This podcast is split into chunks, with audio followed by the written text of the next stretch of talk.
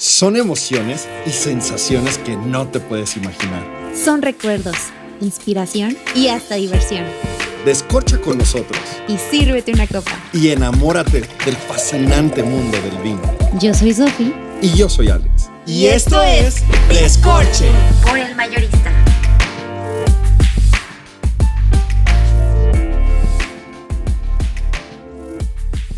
Esto es Descorche y hoy estamos de manteles largos, de alfombra roja, de caravana y todo porque la verdad es, eh, es un honor nuestro invitado de hoy. eh, muchísimos años de experiencia, muchísimas experiencias que platicar y hoy queremos pasar un buen rato con, con él. Sofía, adelante, por favor, preséntanos a nuestro invitado de este día. Bueno, hoy tenemos un invitado de lujo, como bien dice Alex. Este, creo que muchos de aquí ubicamos lo que es la marca Casa Madero. Este, y si no, este, no sé de qué se pierden porque es uno de los mejores vinos que representa todo lo que es este, pues México. Y hoy tenemos a Francisco Rodríguez, que fue el enólogo de esta importantísima casa, que bueno, de hecho es la casa más antigua de toda Latinoamérica, em, todas las Américas. Eh, y bueno, hoy vamos a super saborear esta plática increíble con él. Y bueno, pues muchísimas gracias por regalarnos este tiempo, Paco. Muchísimas gracias, en verdad. Este, platícanos un poquito, ¿cómo fue que comenzaste tú, este, pues ahora sí que primero que te gustara esta parte del vino? Bien, eh, eh, pues inicialmente yo inicio en Casa Madero en 1972, inicialmente con el tema de destilados, brandes y aguardientes, que en ese tiempo pues el, el tema de brande y aguardiente prácticamente representaba el 98% de la producción de Casa Madero. Eh, aparte tenía algunos vinos tranquilos y algunos generosos, pero lo, casi, digo, el 98% eran destilados. Eh, después, ah, eh, en su mayoría, la uva que había en la región era uva para, pues prácticamente para destilar y, po- y pocas uvas para vino de mesa. En caso de nos dimos a la tarea de empezar a plantar uvas variedades específicas para uva de mesa a partir del 93, 90, no, en 73, 74.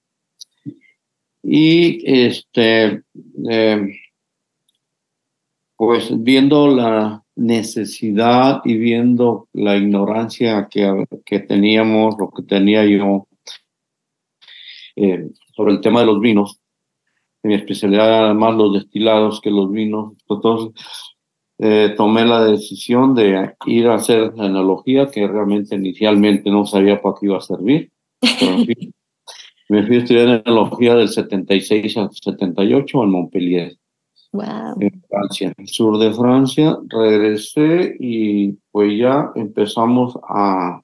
ya, ya se ha empezado con el tema de los vinos y poco a poco pues fuimos produciendo eh, vinos con la, el proyecto de 35 variedades que se habían plantado para al final pues quedarnos con las uvas más internacionales. Y eh, poco a poco fuimos empezando a producir vinos con bastante buena calidad, pero pues tenemos un factor muy determinante. El mercado mexicano, el consumidor mexicano no aceptaba el vino mexicano. ¿Por qué? Porque no tenía credibilidad y no creían en sus bondades, no creían en su calidad. Entonces, pues ya tu- tuvimos que salir nosotros en Casa Madero al mercado internacional a tratar de vender nuestros vinos ahí por el 80, 84, 85, por ahí. Y, eh, y poco a poco fuimos empezando a vender nuestros vinos en el norte de Europa yendo a ferias internacionales, ahí conseguíamos algún cliente y nosotros empezamos a vender al norte de Europa, estamos hablando de Bélgica hacia el norte, principalmente Alemania, Holanda e Inglaterra, que ellos a su vez pues vendían estos vinos hasta los países escandinavos. Bien, eh, y poco a poco en esta época empezamos a participar con los, a los concursos, eh, a los concursos internacionales de vino. Y nuestras primeras dos medallas fueron en, 1989 con una línea de vinos que llamamos San Lorenzo. Entonces, eh, eh, fueron las dos primeras medallas y poco a poco, pues, fuimos siguiendo seguimos participando en concursos y eh, llegamos para cerca antes del 2000, llegamos a vender el 90% de nuestra producción en el norte de Europa. Y la gente empezó a reconocer la calidad en México, la calidad del vino mexicano, eh, por los premios, por los reconocimientos y por eh, que estaban ya, estamos en el norte de Europa. Algo vendíamos a Estados Unidos y Japón, pero principalmente era norte de Europa. Regresamos cerca del 2000 y eh, poco a poco fuimos teniendo la aceptación en el mercado y ahorita realmente ese, tenemos el 96% de nuestra producción en el mercado nacional. Uf, está empujando fuertemente el mercado de exportación, principalmente Estados Unidos y eh, Japón, que siempre lo hemos tenido, y Canadá. Oiga, una pregunta. O sea, del 73, 74 que empezaron a, eh, con el proyecto de, vino de mesa, hasta el 89 fue la primera medalla, ¿verdad? Exactamente, fue cuando se empezó a participar, porque era cuando iniciaban los concursos. Antes creo que no había, o si había, no, desconocíamos ese concepto. Y, y, no, no llegaba como de pronto un poco de desaliento, como, o sea, era fuerte el reto de mantener. Pues era demasiado fuerte el reto de, de, de lograr salir adelante y dar a conocer la calidad del vino mexicano y el reconocimiento a esa calidad. Y eso lo logramos gracias a que estuvimos exportando y gracias a los premios que empezamos a tener eh, poco a poco, pues, eh, y que en 34 años, del 89 al 2022 que me salí, fueron más de mil premios, en mil medallas en diferentes concursos internacionales.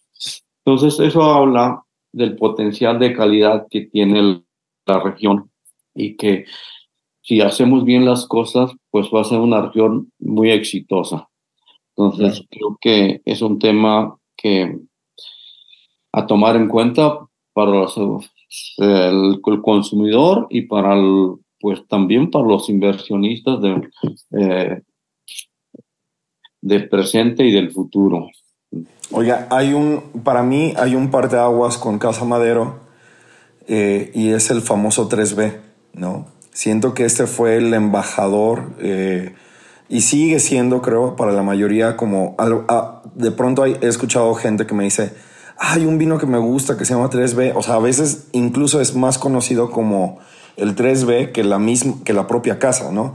Para la gente ya muy ajena del vino, ¿no? Eh, ¿cómo, ¿Cómo llegaron con este proyecto? ¿Cómo fue este ensamble? Eh, ¿Fue inspirado? ¿Fue...? Realmente ese fue un producto, fue un vino que inicialmente hice para Mexicana de Aviación. Salió tan bueno el vino que acabó con la línea aérea. Entonces, realmente ese fue un producto que dimos a, hicimos para, o hice para Mexicana de Aviación y fue una mesa de Cabernet Merlot Tempranillo. Y lo dimos a, en exclusiva a Mexicana de Aviación. Entonces, yo creo que fue por el 2005, 2006, por ahí, que sí, bueno, no, no recuerdo exactamente qué año fue. Y para poder, y nadie lo podía eh, no lo podíamos vender a ningún lado, ni nosotros lo podíamos comprar, solamente lo podías probar subiéndote al avión.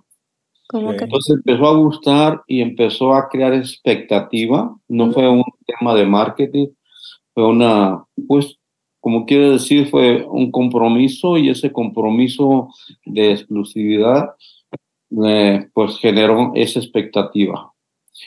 A los dos, tres años empezamos a tratar de destrabar el compromiso legal que teníamos con Mexicana y lo, lo logramos justo seis meses antes de que se terminara la línea aérea. Si no lo logramos, no había 3B en el mercado. ¿Cómo crees? Entonces, entonces realmente el 3B empieza de que, de que tronó Mexicana 2010, 2011 a la fecha. Es lo que tiene en el mercado y se convirtió en la primera etiqueta de Casa Madero, en la primera etiqueta del vino mexicano y en la primera etiqueta del que más se vende de vinos en México. Pero realmente sí ha sido una, una, eh, una etiqueta, un vino que ha gustado y que empezó realmente esa expectativa al estar en la línea aérea, y que nada más si lo querías tomar tenías que subirte al avión para poderlo tomar. La exclusividad muchas veces suele ser un buen marketing natural, ¿no? Claro, no fue planeado, pero dio resultados. y muy buenos, muy buenos. Y, y este, ¿Y cree que ese haya sido como su mayor logro? Eh, o, qué considera en tantos años de experiencia? Creo que es un logro de todos, no es un logro mío, es un logro de todo el equipo que se llamaba Viñedo y Bodega, todo el equipo que está. Y también para lograr el mercado, pues también se un logro del equipo de, de, de, marketing, eh, todo el equipo de vendedores. Creo que es una, fue una labor de una familia grande que se unió para poderlo lograr. Yo, por ejemplo, este, el primer vino rosado que yo probé, y creo que varias de mis amigas, y creo que es sobre todo para las mujeres como muy guau, es el B. este, y por ejemplo, ese vino, ¿cómo fue? Este, porque, o sea, en serio, todas mis pues, amigas. Inicialmente, inicialmente, cuando nos pide mexicana, después de que pues veía con mucha aceptación el, el vino, el vino 3D. Nos pidió un blanco que es el 2D, que es eh, Chardonnay con Chenin Blanc. Y después ya casi terminando fue cuando sacamos el B rosado, pero ya con, con el objeto de tener los tres mm, eh, tinto, rosado y blanco en la línea B. Y así empezó el concepto de la línea B o la línea V, como le quieran llamar. Entonces, ese ha sido eh, un poco el y yo creo que pues eh, el, el, trabajo constante del equipo pues ha sido mantener esa, esa tipicidad y esa calidad en el, en el vino. Oiga, y... la verdad es que es impresionante el, el, el, tema es una pregunta que, que todo hijo luego quiere saber. ¿Quién es el favorito? ¿Cuál de todas las etiquetas va a ser la favorita? O, o, sus top tres favoritos. Yo creo que el favorito, por yo siempre he dicho, es el que me regalan, así es que, que no me cuesta. Y no, creo que para cada vino hay un momento especial. Entonces depende por la situación, la compañía, la comida, el clima. Hay muchos factores que te influyen y creo que pues no, no, no estoy casado con ninguna etiqueta en exclusiva que diga yo puedo tomar esto, puedo decir, bueno, me encanta el Shiraz, me encanta el Chardonnay, me encantan los Cabernet. O sea, eh, creo que pues es el momento en, en que estás y la compañía y la comida con quien estás. Totalmente, totalmente. Y, y, es mucho lo que nosotros anunciamos, fíjese. Es, es, bueno saber que no somos los únicos. Y nosotros somos muy pensar de lo ocasional que es el vino, ¿no? Claro que sí. Y por eh, ejemplo, su maridaje favorito, este, con alguno de los vinos que yo, wow, ese siempre, ese vino siempre me gusta y con esa comida en específico. A ver, mi especialidad no es el maridaje, entonces no, yo no lo importa. Con, con, todo. Sí, que yo me lo tomo con todo. Ah, bueno. Lo importante es que haya, un, pues haya un buen juego ahí entre el, con la comida y el vino. Eso es lo más importante. Creo que los especialistas en maridaje son ustedes, entonces entienden algo. Más bien somos especialistas en comer, yo creo. Eso ya es. Claro. Y ahí nace la especialidad. Dice, dice un maestro, eh, nos, nos, decía, es que ahora son borrachos pero con licencia. Exacto. Más dragones. O- Sí. Oiga, este, nosotros El- tenemos un concurso interno y este es muy tonto, pero es un concurso interno y queríamos ver si usted nos podía ayudar a, a liberarlo un poco. ¿Usted de qué equipo es? ¿Hacer los más tontos? Sí, un poquito. No, ¿en qué, en qué los podemos ayudar? ¿Los puedo ayudar? Eh, ¿Usted de qué es más fan? ¿De los vinos tintos o de los blancos? Otros rosados. Eh, Depende de la ocasión, tanto digo, yo creo que eh, ahorita con el tema de, de climatológico, muchas veces eh, te antoja un blanco, un rosado fresquecito, y Claro. para una comida un poquito más formal, pues lógico, ya un, un tinto. ¿eh? Pero digo que realmente no creo que todos consumimos mucho más tinto que blanco. Ahí está. Entonces es más de tintos. Normalmente sí. Eh, una pregunta, porque, híjoles, creo que usted es una historia andante. Eh, La verdad es, es- la verdad es que es un lujo de poder platicar con usted y que le tocó ver todo este crecimiento, como dice que pues al principio no era bien aceptado aquí en México. ¿Cómo fue con el, en el vino blanco? Porque yo sé que pues aquí, yo sé que por la gastronomía, por todo, pues es más debería de consumir el vino blanco, pero ya ve que aquí los mexicanos somos muy de tintos. O sea, ¿cómo fue? No, no, Es- no, no. Los mexicanos, si no- nos remontamos un po- poquito Sí. atrás, era más el consumo de vino blanco que de vino tinto. Entonces, incluso había más, eh, mayor producción de vino blanco que, que uva blanca plantada. Ujú. Y aquí estaba el concepto de blanc de noir, que era vinos blancos de uvas tintas. Entonces, ¿qué vino a cambiar este concepto? Creo para mí lo que vino a cambiar fue el concepto del vino y la salud.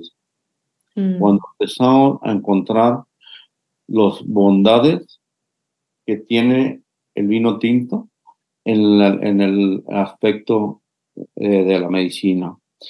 Principalmente creo que un factor muy importante fue el famoso resveratrol, que ayuda a que, que no se adhieran las grasas del colesterol a las arterias.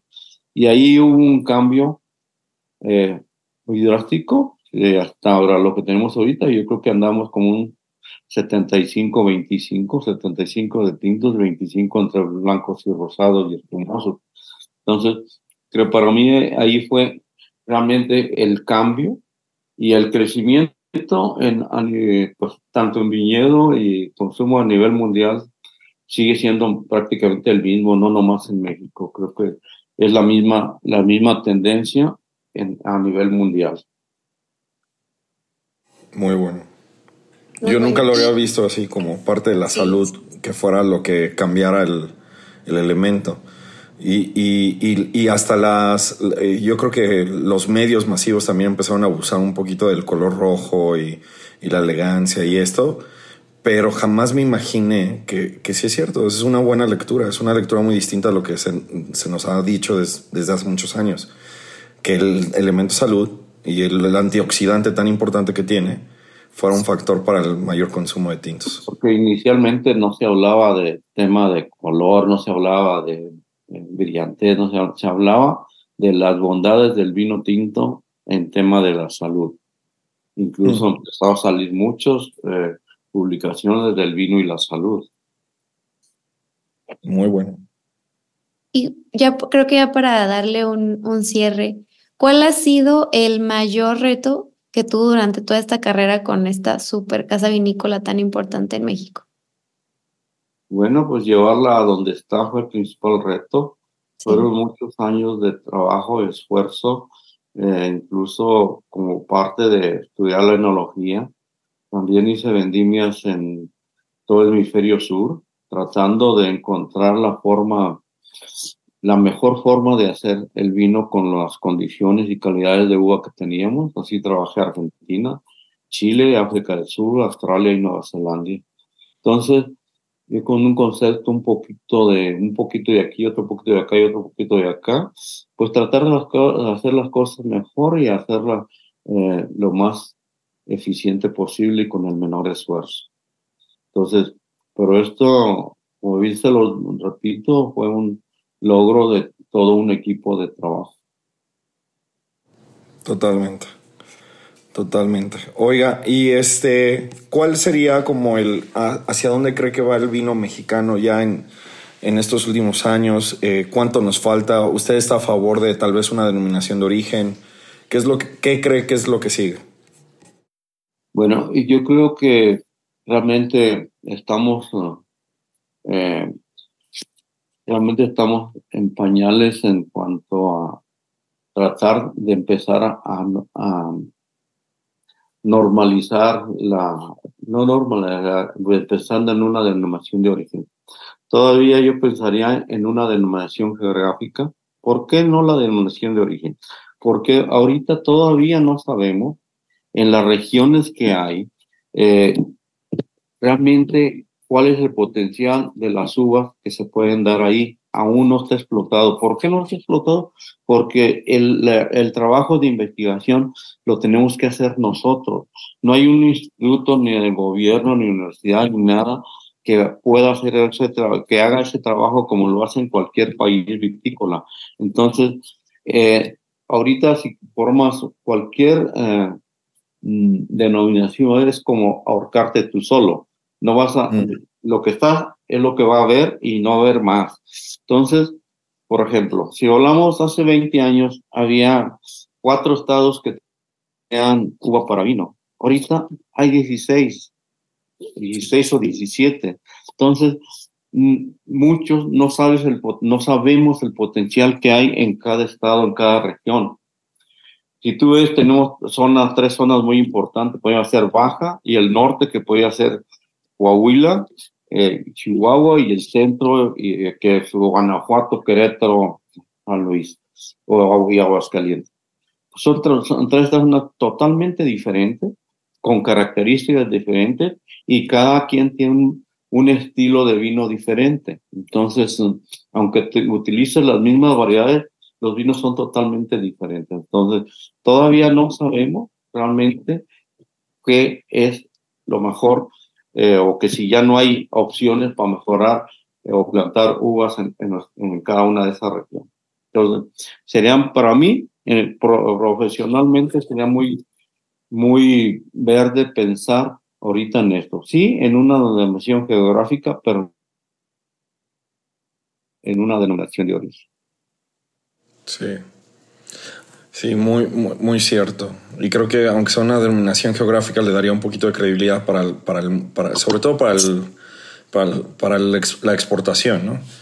Eh, y es más viable. ¿Qué más cree que venga? O sea, ¿qué cree que falte? Eh, no, lo que falta, falta crecer el viñedo, ya que tenemos un consumo de 1.3 o cerca de 1.3 litros per cápita, pero de ese de 1.3 litros, prácticamente el 70% es vino importado y solamente el 30% es vino nacional.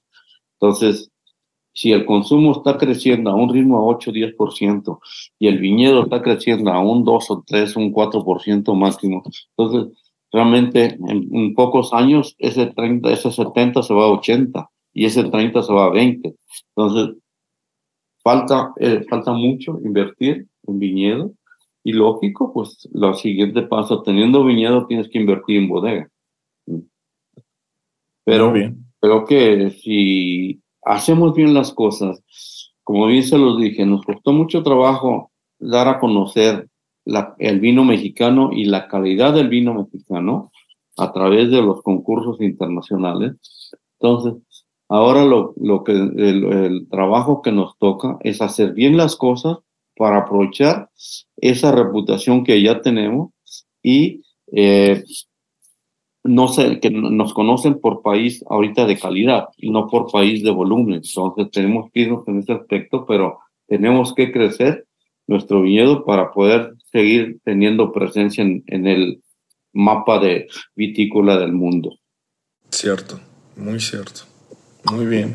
Pues Muchas gracias, muchas gracias por este tiempo. Rayo, un placer, estoy a sus órdenes, con todo gusto. Gracias, hemos aprendido mucho hoy y creo que la audiencia va a quedar fascinada.